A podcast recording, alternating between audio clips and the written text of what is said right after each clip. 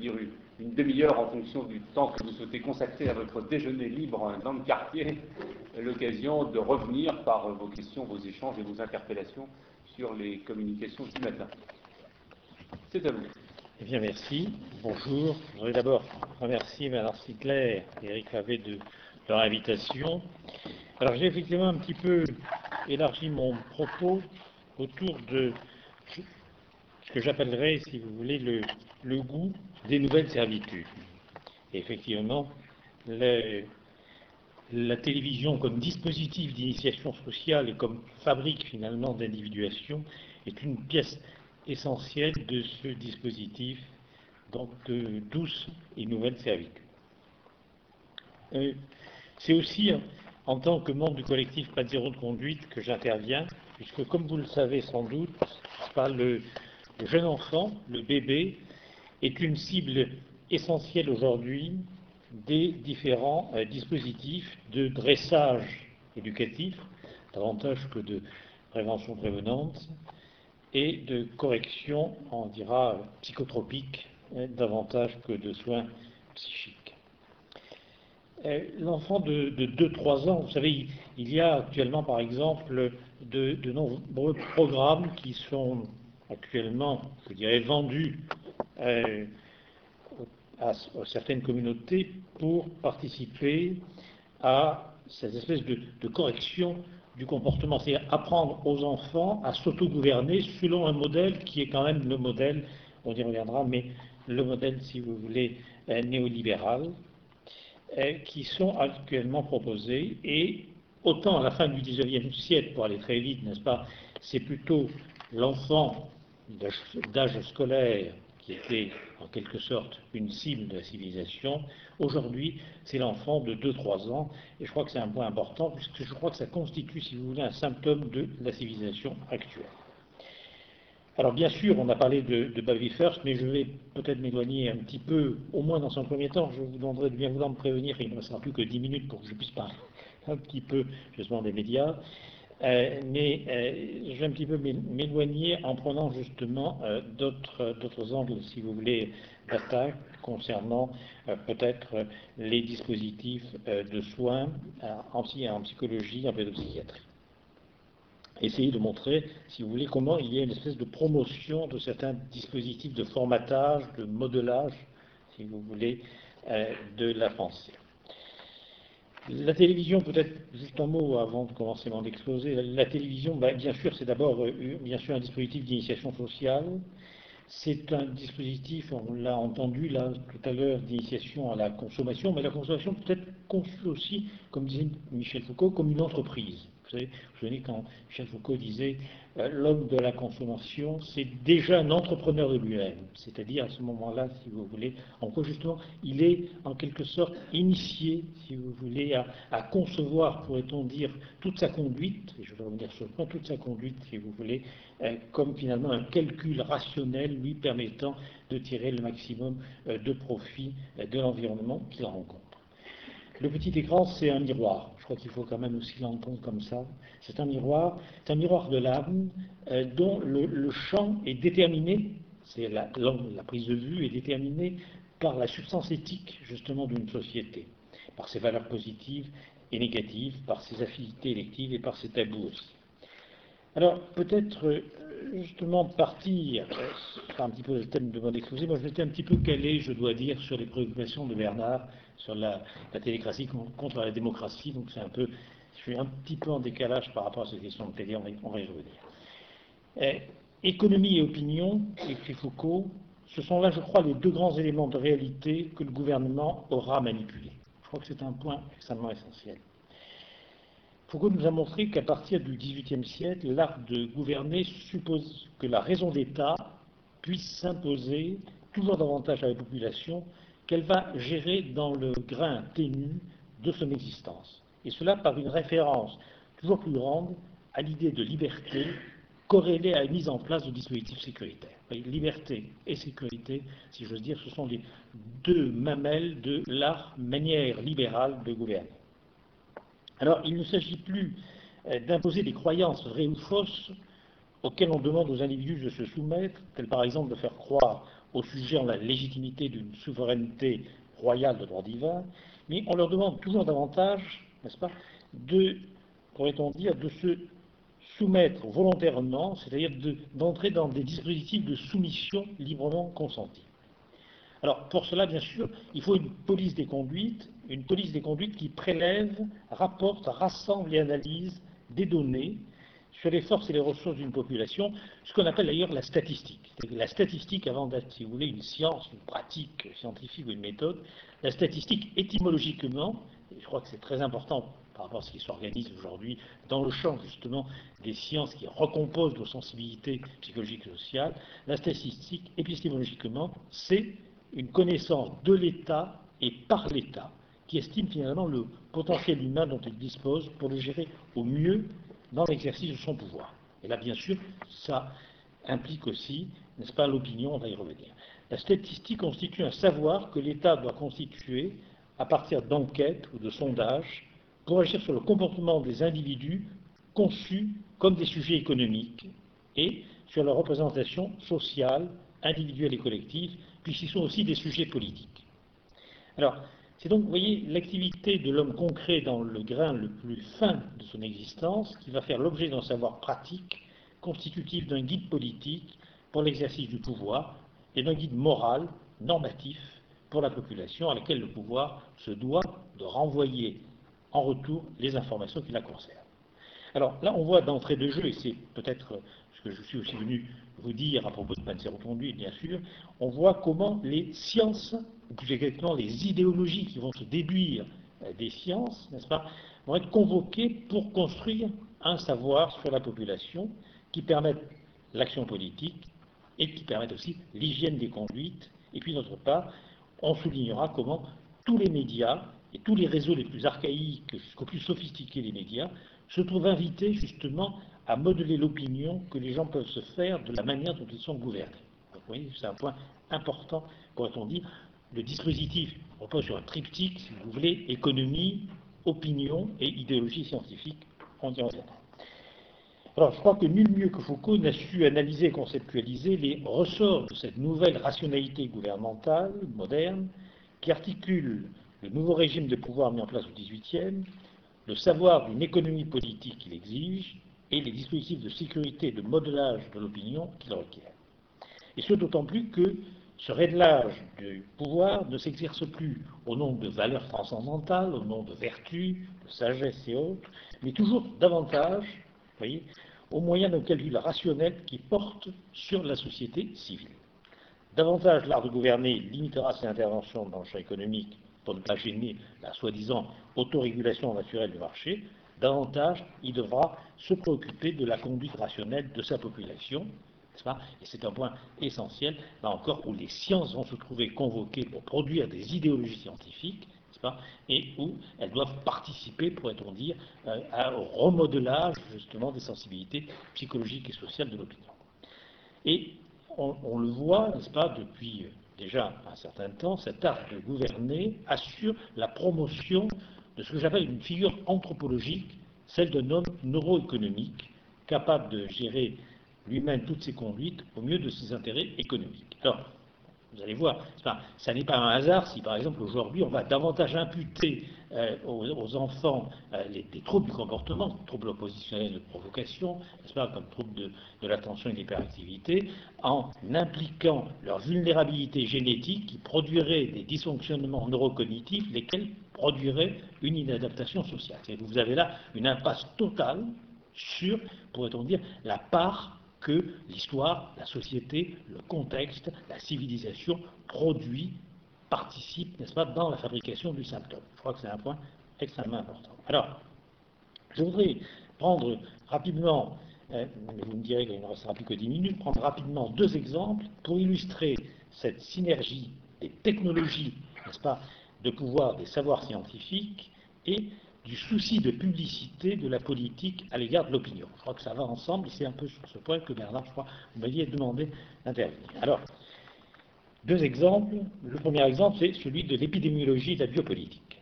Le premier exemple illustre la manière dont les scientifiques peuvent être tentés d'ailleurs d'assurer la promotion de leur méthode, voire de leur discipline académique, en soulignant justement l'intérêt qu'elles contiennent pour l'art de gouverner. Vous n'imaginez pas la propagande, pourrait-on dire, qui est celle dans notre civilisation, n'est-ce pas, des scientifiques convoqués de voir participer, pourrait-on dire, au banquet de l'opinion, comme l'opinion est invitée à participer au banquet des sciences.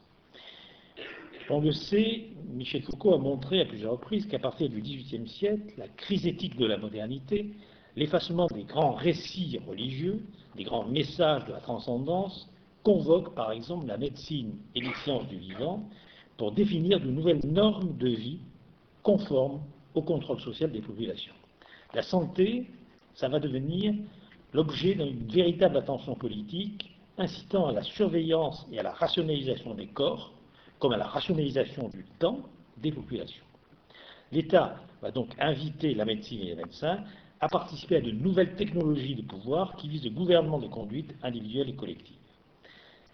Alors, c'est un point important et par exemple, on voit bien comment, à notre époque, n'est-ce pas, avec le pragmatisme, entre guillemets, du marché, avec la morale utilitaire qui est celle de nos sociétés, eh bien, par exemple, c'est l'épidémiologie qui va avoir le vent en poupe et qui va constituer d'ailleurs les, décideurs essentiels. Si vous allez au ministère de la Santé, vous verrez que la plupart des, conseillers des décideurs proviennent, n'est-ce pas, si vous voulez, euh, de, de ce champ-là, euh, de ce courant-là, n'est-ce pas, de la médecine l'épidémiologie a transformé radicalement les savoirs et les politiques d'hygiène et de santé publique en faisant imploser, par exemple, la notion de cause en médecine au profit d'un modèle probabiliste, celui des facteurs de risque. C'est un point très important. Cette épidémiologie mathématisée a transformé considérablement la représentation que chaque individu peut se faire de lui-même, de sa vie, de son existence. On peut dire qu'à la limite, le, modèle épidémiologique, le modèle de la médecine préventive, permet à chaque individu de, concevoir son environnement comme une niche écologique pour développer son potentiel, si vous voulez, bio-psychosocial et bien sûr son patrimoine génétique. Alors, on voit bien, par exemple, comment en France, c'est à partir de 1965 que Schwartz a souligné l'intérêt de l'épidémiologie pour orienter toujours davantage la médecine, n'est-ce pas, vers une action pratique. Non pas une connaissance des maladies, non pas un traitement des maladies, n'est-ce pas, mais si vous voulez un dépistage, un repérage des facteurs de risque. Alors, c'est un point très important parce que ça vient conforter, n'est-ce pas, euh, ce que Foucault appelait justement, n'est-ce pas, dans l'art de gouverner, la biopolitique, la somatocratie, la biosocialité, le biopouvoir. Et donc, si vous voulez, le point d'obscène auquel euh, nous sommes aujourd'hui que nous rencontrons aujourd'hui, par exemple, dans l'épidémiologie des troubles du comportement des enfants et des jeunes enfants, effectivement,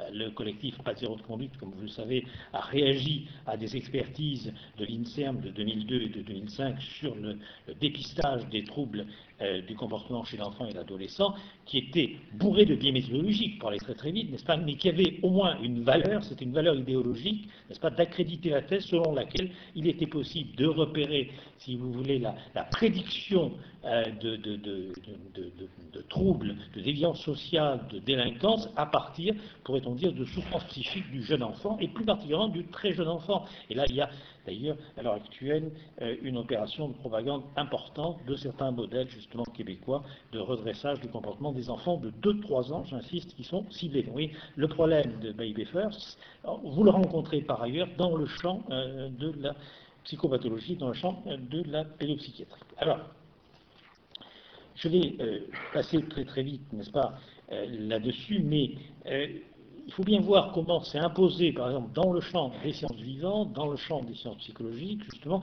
cette pensée épidémiologique, cette pensée statistique qui, encore une fois, au-delà de sa valeur scientifique, entendez bien que je ne suis pas pour la promotion de l'obscurantisme ou le retour à l'obscurantisme, n'est-ce pas? Je distingue avec Canguilhem ce qu'il en est d'une rationalité scientifique qui fait ses preuves par, si vous voulez, par sa validité, n'est-ce pas, procédurale, et puis ce qu'il en est des idéologies, n'est-ce pas, des idéologies scientifiques, c'est-à-dire finalement comment, à partir de données très partielles et locales, on peut étendre une espèce de conception du monde qui permet justement de gouverner d'une certaine façon. Alors, à l'heure actuelle, cette recomposition des savoirs et des pratiques de santé procède d'une nouvelle rationalité. C'est un peu sur ce point que je voudrais insister.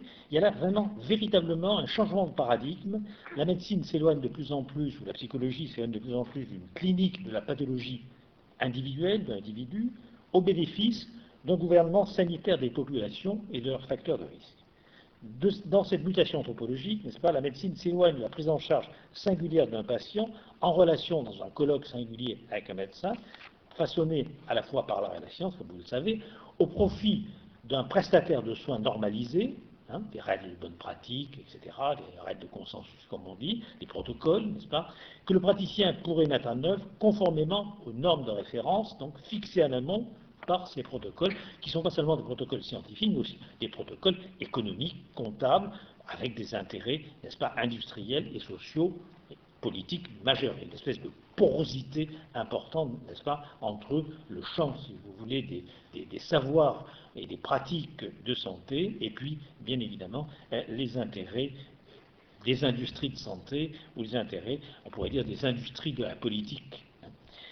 Euh, il y a là véritablement une espèce de médicalisation de l'existence, n'est-ce pas, qui permet un, enfin qui entre plutôt dans une logique de dépistage des risques et de prévention des maladies, et qui conduit finalement à exploiter, on va dire commercialement et politiquement, l'hypochondrie généralisée des populations. je crois qu'il faut bien voir cela. Il y a bien sûr, vous le savez, la, diffusion des autotests, des, n'est-ce pas, de la dépression, n'est-ce pas, euh, toutes sortes euh, de, maladies, toutes sortes de risques surtout, n'est-ce pas, et puis qui finalement constitue, et je crois que c'est sur ce point que je voudrais insister pour ponter avec euh, la, question qui nous amène aujourd'hui, qui nous rassemble aujourd'hui, n'est-ce pas, qui constitue véritablement aussi une espèce d'initiation sociale, d'initiation sociale, une manière de se gouverner soi-même, de s'autocontrôler, de s'auto-gouverner, de s'auto-surveiller. Et je crois que c'est un point, encore une fois, qui est très important parce que je crois que ça fait partie des dispositifs, n'est-ce pas, d'initiation sociale au libéralisme et au, néolibéralisme. À plus que 10 minutes, alors c'est un peu gênant. Euh, bon, 15. Bon, alors, euh, écoutez, je suis un peu embêté, donc simplement pour aller très très vite, je ne vais pas insister, mais euh, on voit bien comment, par exemple, là, il y a une multiplication des marqueurs biométriques, n'est-ce pas, aussi, qui sont utilisés, pourrait-on dire, à des fins politiques et sociales. Vous le savez, le CCNE, le Comité consultatif national d'éthique, a rendu un avis l'avis 98, qui s'inquiète justement de, l'utilisation euh, des euh, marqueurs euh, biométriques, des données identifiantes, n'est-ce pas, euh, biologiques et psychologiques à des fins, encore une fois, par exemple, de recrutement, euh, de test d'embauche, même si c'est interdit, ça, s'est pratiqué dans certains pays, n'est-ce pas, euh, voire demain des affinités électives, n'est-ce pas, vous n'aurez pas homme de 30 ans recherche femme de 20 ans, mais vous aurez à l'aide du chromosome temps recherche à l'aide du chromosome temps, n'est-ce pas C'est un point très important, et je crois qu'il faut bien voir que c'est un point important parce qu'il participe d'une intelligibilité du monde, d'un rapport du sujet humain à lui-même et aux autres, sur le mode, justement, d'un entretien d'embauche, c'est-à-dire sur le mode de la réification, de la chosification, de l'auto-chosification, de l'objectivation. Je crois que c'est un point important. Alors, euh, juste peut-être cinq minutes pour vous dire, c'était mon deuxième exemple, pour vous dire que le gouvernement, euh, n'est-ce pas, veille à l'opinion. La veille de l'opinion, c'est le deuxième exemple que je voulais vous donner, n'est-ce pas? C'est un, exemple assez récent, puisqu'il date de novembre 2008. Il concerne deux appels d'offres, lancés l'un par le service d'information du gouvernement et l'autre par les ministères de l'Éducation nationale et de l'enseignement supérieur.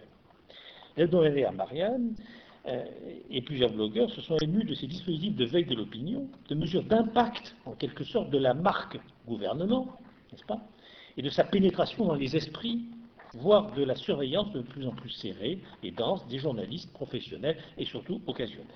Donc oui, le gouvernement a beau jeu aujourd'hui insisté sur la transparence de ces opérations, qui ne date pas d'aujourd'hui, d'ailleurs il reviendra, mais c'est plutôt la, mise en forme au nom de la science, justement, euh, de ces surveillances, de cette veille de l'opinion, et puis la veille de l'opinion, vous allez voir que c'est un peu comme si l'opinion était, pourrait-on dire, un risque euh, un risque de, maladie, comme une épidémie qu'il faudrait surveiller, n'est-ce pas, euh, prévenir et traiter.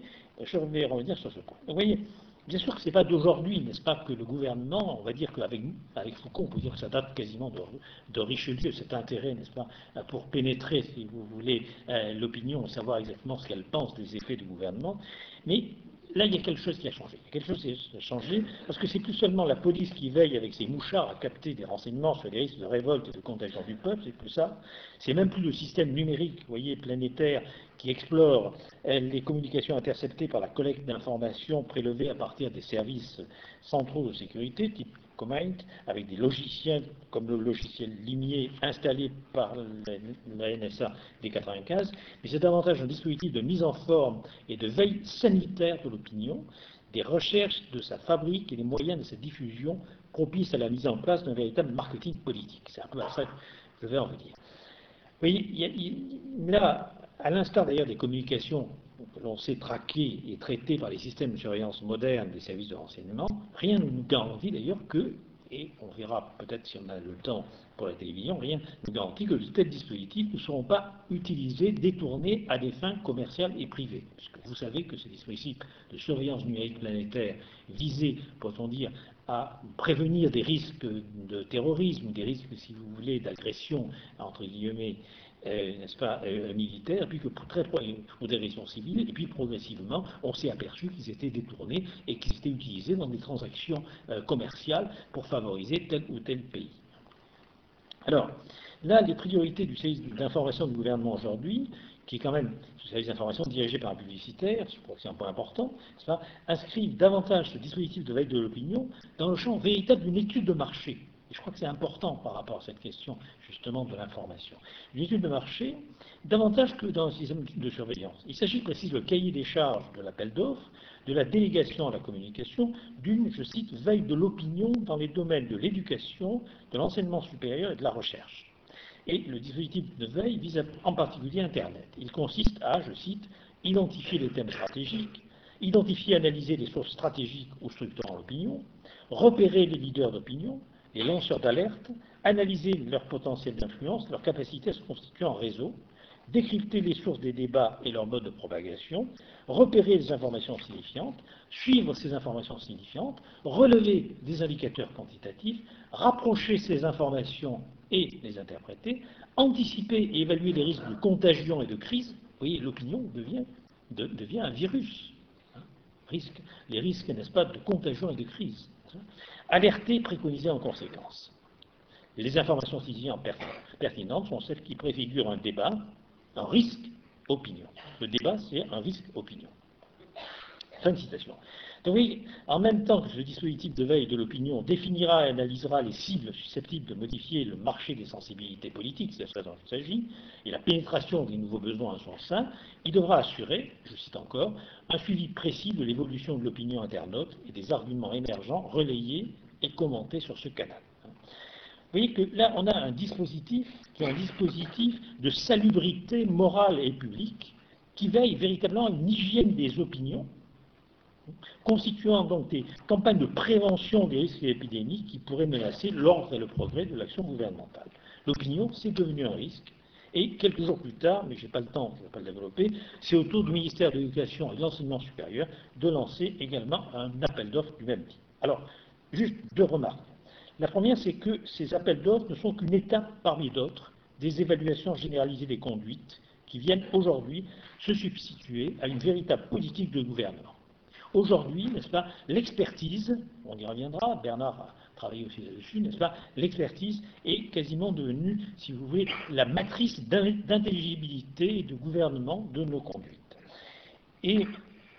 Il y a là comme une espèce de, visée d'une administration scientifique et technique du vivant dont nous avons connu, n'est-ce pas, euh, dans le siècle précédent, on peut dire les formes les, plus obscènes, les, formes les plus totalitaires. Alors c'est pas bien évidemment, n'est-ce pas, sous ces formes-là qu'aujourd'hui ça apparaît, mais il y a en quelque sorte, pourrait-on dire, voyez, ce, ce souci de, de faire taire le débat démocratique au profit d'une soi-disant administration scientifique et technique du vivant.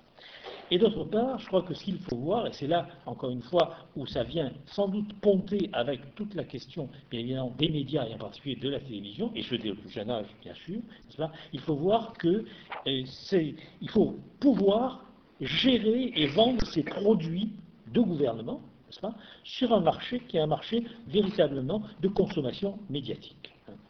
Alors, naissance des économistes, naissance des publicistes, n'est-ce pas, et naissance, pourrait-on dire, des idéologies scientifiques, on le sait, ça date de la deuxième moitié du XVIIIe siècle, mais là, nous sommes entrés, bien évidemment aujourd'hui, dans une logistique de masse beaucoup plus importante. Alors, euh, donc, je vais choisir ce que, je peux encore dire, n'est-ce pas euh, je crois peut-être peut-être juste encore deux, trois points, si vous le permettez.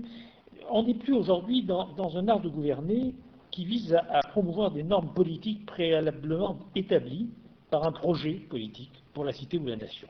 On, dit aujourd'hui qu'on va revenir vers l'ORTF, c'est vrai, c'est pas vrai. C'est vrai, bien sûr, de par la mainmise, si vous voulez, du, président, du, président, de la République sur la nomination des directeurs de chaîne, c'est vrai, n'est-ce pas? Mais c'est pas vrai dans la mesure où, pourrait-on dire, du côté de l'ORTF, il y avait un projet politique de type disciplinaire et normatif, c'est-à-dire d'une certaine idée de la France, d'une certaine idée de la politique. Aujourd'hui, nous n'en sommes pas là. Nous n'en sommes pas là, c'est-à-dire qu'aujourd'hui, n'est-ce pas, nous ne sommes pas dans une société de normation où la norme est première et s'impose et tente de s'imposer aux esprits des populations, nous sommes tout à fait autre chose qui est à la fois plus libre, mais également plus dangereux, on pourra y revenir, n'est-ce pas? C'est-à-dire, il s'agit de, si vous voulez, de scanneriser dans les populations, dans l'opinion, des normes différentielles des opinions et des populations pour prélever celles que l'on va pousser parce qu'elles permettent l'exploitation des intérêts politiques ou euh, commerciaux ou industriels euh, pour lesquels euh, quelqu'un a été porté au pouvoir. Donc vous voyez, dans ce cas-là, la norme n'est pas première, n'est-ce pas? Elle est seconde. Elle se trouve fabriquée depuis en cap, dans sa structure et sa fonction, par une véritable logique de marché.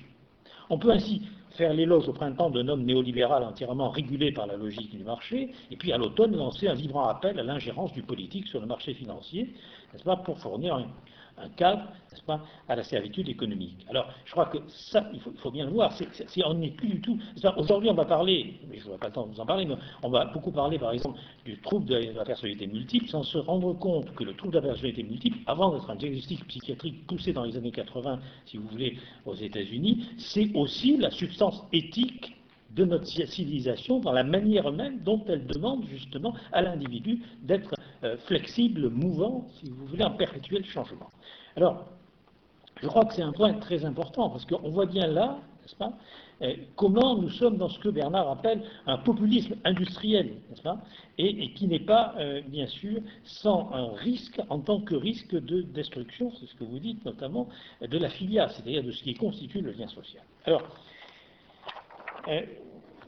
donc, vous voyez, j'ai cinq minutes. Alors, les dispositifs, n'est-ce pas Négociation permanente. Négociation permanente, oui, mais c'est la transition. Vous savez, on vous fait croire que la psychiatrie, j'ai pas eu le temps d'en parler, mais j'avais amené 40 pages, hein, j'ai un peu poussé Bernard, je suis désolé, hein. euh, mais euh, j'en ai utilisé que 3 ou 4. Hein. Bon, euh, mais on vous fait croire que les diagnostics psychiatriques sont naturels. Wittgenstein disait d'ailleurs que les lois de la nature ne sont pas naturelles. C'est que ça résulte toujours d'une construction. Ça, ça, résulte toujours, ça se déduit toujours, si vous voulez, d'un dispositif. Eh bien, les diagnostics psychiatriques, c'est pareil. Les diagnostics psychiatriques, c'est pas du tout. Euh, et, Philippe Petit a, écrit un livre aussi euh, là-dessus sur la France qui souffre, n'est-ce pas euh, les, diagnostics psychiatriques, n'est-ce pas, ne sont pas naturels. ils se déduisent d'une transaction permanente entre la souffrance psychique ou sociale d'un individu, les enveloppes formelles d'une culture et la manière dont les praticiens, dont les psychiatres, dont les psychologues sont formés. Donc on est, vraiment dans quelque chose de très transactionnel. Alors, pour terminer, pour les cinq minutes, donc je voudrais euh, juste reprendre la question sur, si vous voulez, sur les médias. Là, il faut que je retrouve, bien évidemment, mes pages, puisque... Alors, n'en déplaise à Patrick Lelay, PDG de TF1, en 2004 considérait, je cite, qu'à la base, le métier de TF1, c'est d'aider Coca-Cola, par exemple, à vendre son produit, par un message publicitaire qui se doit d'être perçu, à condition, je cite encore, que le cerveau du téléspectateur soit disponible, et que la vocation de la télévision, c'est, je cite encore, de le rendre disponible, c'est-à-dire de le divertir, de le détendre pour le préparer entre deux messages, et il ajoute, ce que nous vendons à Coca-Cola, c'est du temps de cerveau humain disponible. Et quand il s'agit d'enfants de 2-3 ans, c'est un peu quand même inquiétant. Ce que nous vendons à Coca-Cola, c'est temps de cerveau disponible. Alors, je considère, moi, pour ma part, que justement, les médias ont, à l'heure actuelle, dans nos sociétés d'opinion, disons-le, n'est-ce pas, la démocratie libérale, c'est davantage du côté d'une démocratie d'opinion, d'une démocratie républicaine, pour faire très simple, je considère que les médias ont une responsabilité essentielle pour refonder au quotidien le lien social et maintenir un espace démocratique. Je crois que là, je rejoins encore une fois Bernard Stiegler, pour considérer que les industries de programme, que la télécratie menacent très sérieusement la démocratie. Et qu'effectivement, quand ça vise, pourrait-on dire, les enfants de 2-3 ans, qui sont, encore une fois, j'insiste, la, cible culturelle privilégiée de notre époque, n'est-ce pas? Je crois que là, nous sommes dans quelque chose de très grave et qui renvoie d'ailleurs, mais ça je ne développerai pas maintenant bien sûr, qui renvoie à ce que j'ai appelé les pathologies du nihilisme, c'est-à-dire une certaine façon, euh, si vous voulez, euh, de euh, constituer l'humain.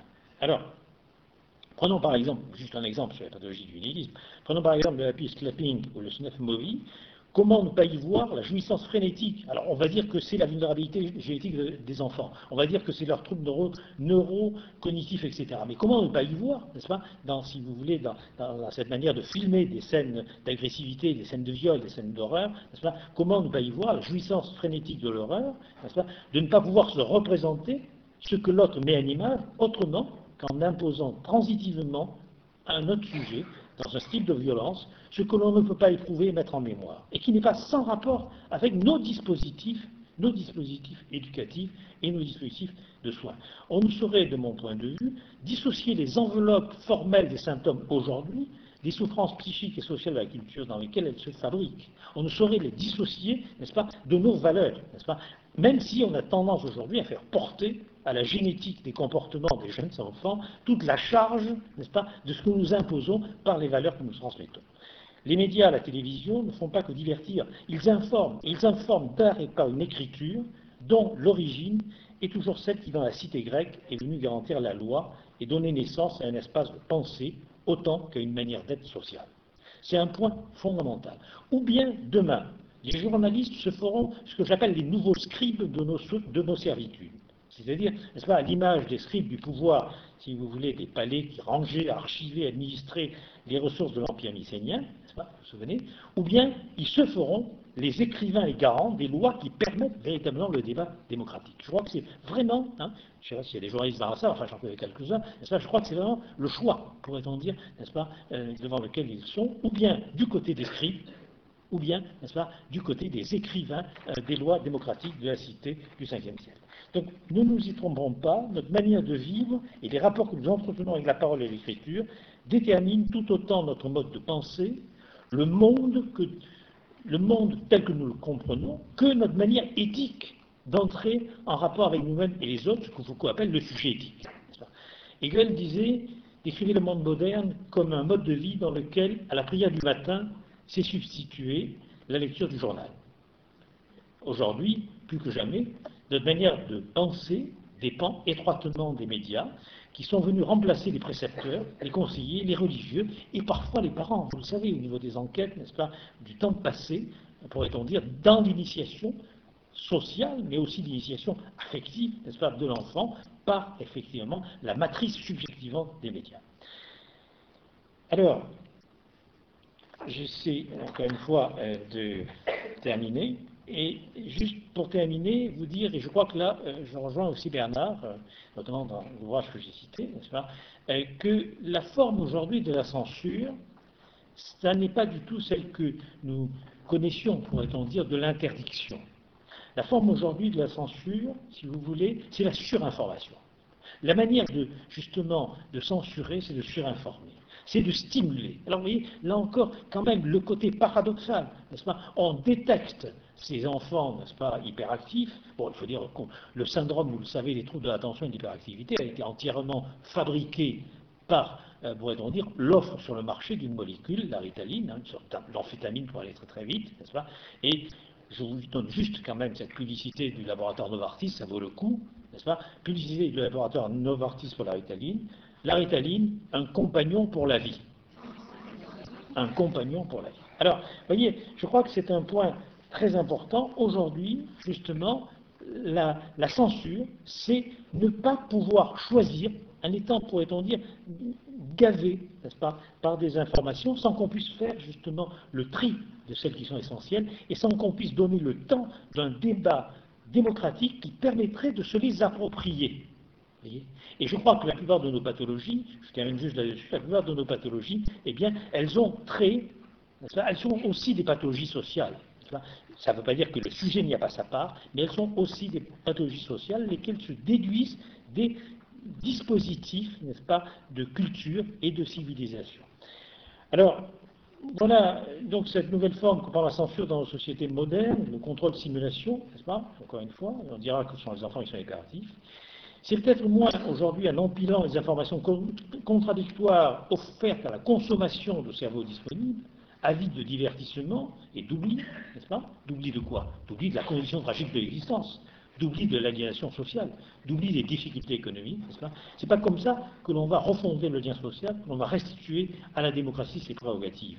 C'est plutôt en laissant une place à ce qu'on pourrait appeler la docte ignorance pratique, qui invite tout simplement les hommes à se parler, et je terminerai, si vous me permettez, par cette citation de René Char, à tous les repas pris en commun, nous invitons la liberté à s'asseoir. La place demeure vide, mais le couvert reste mis. Je vous remercie.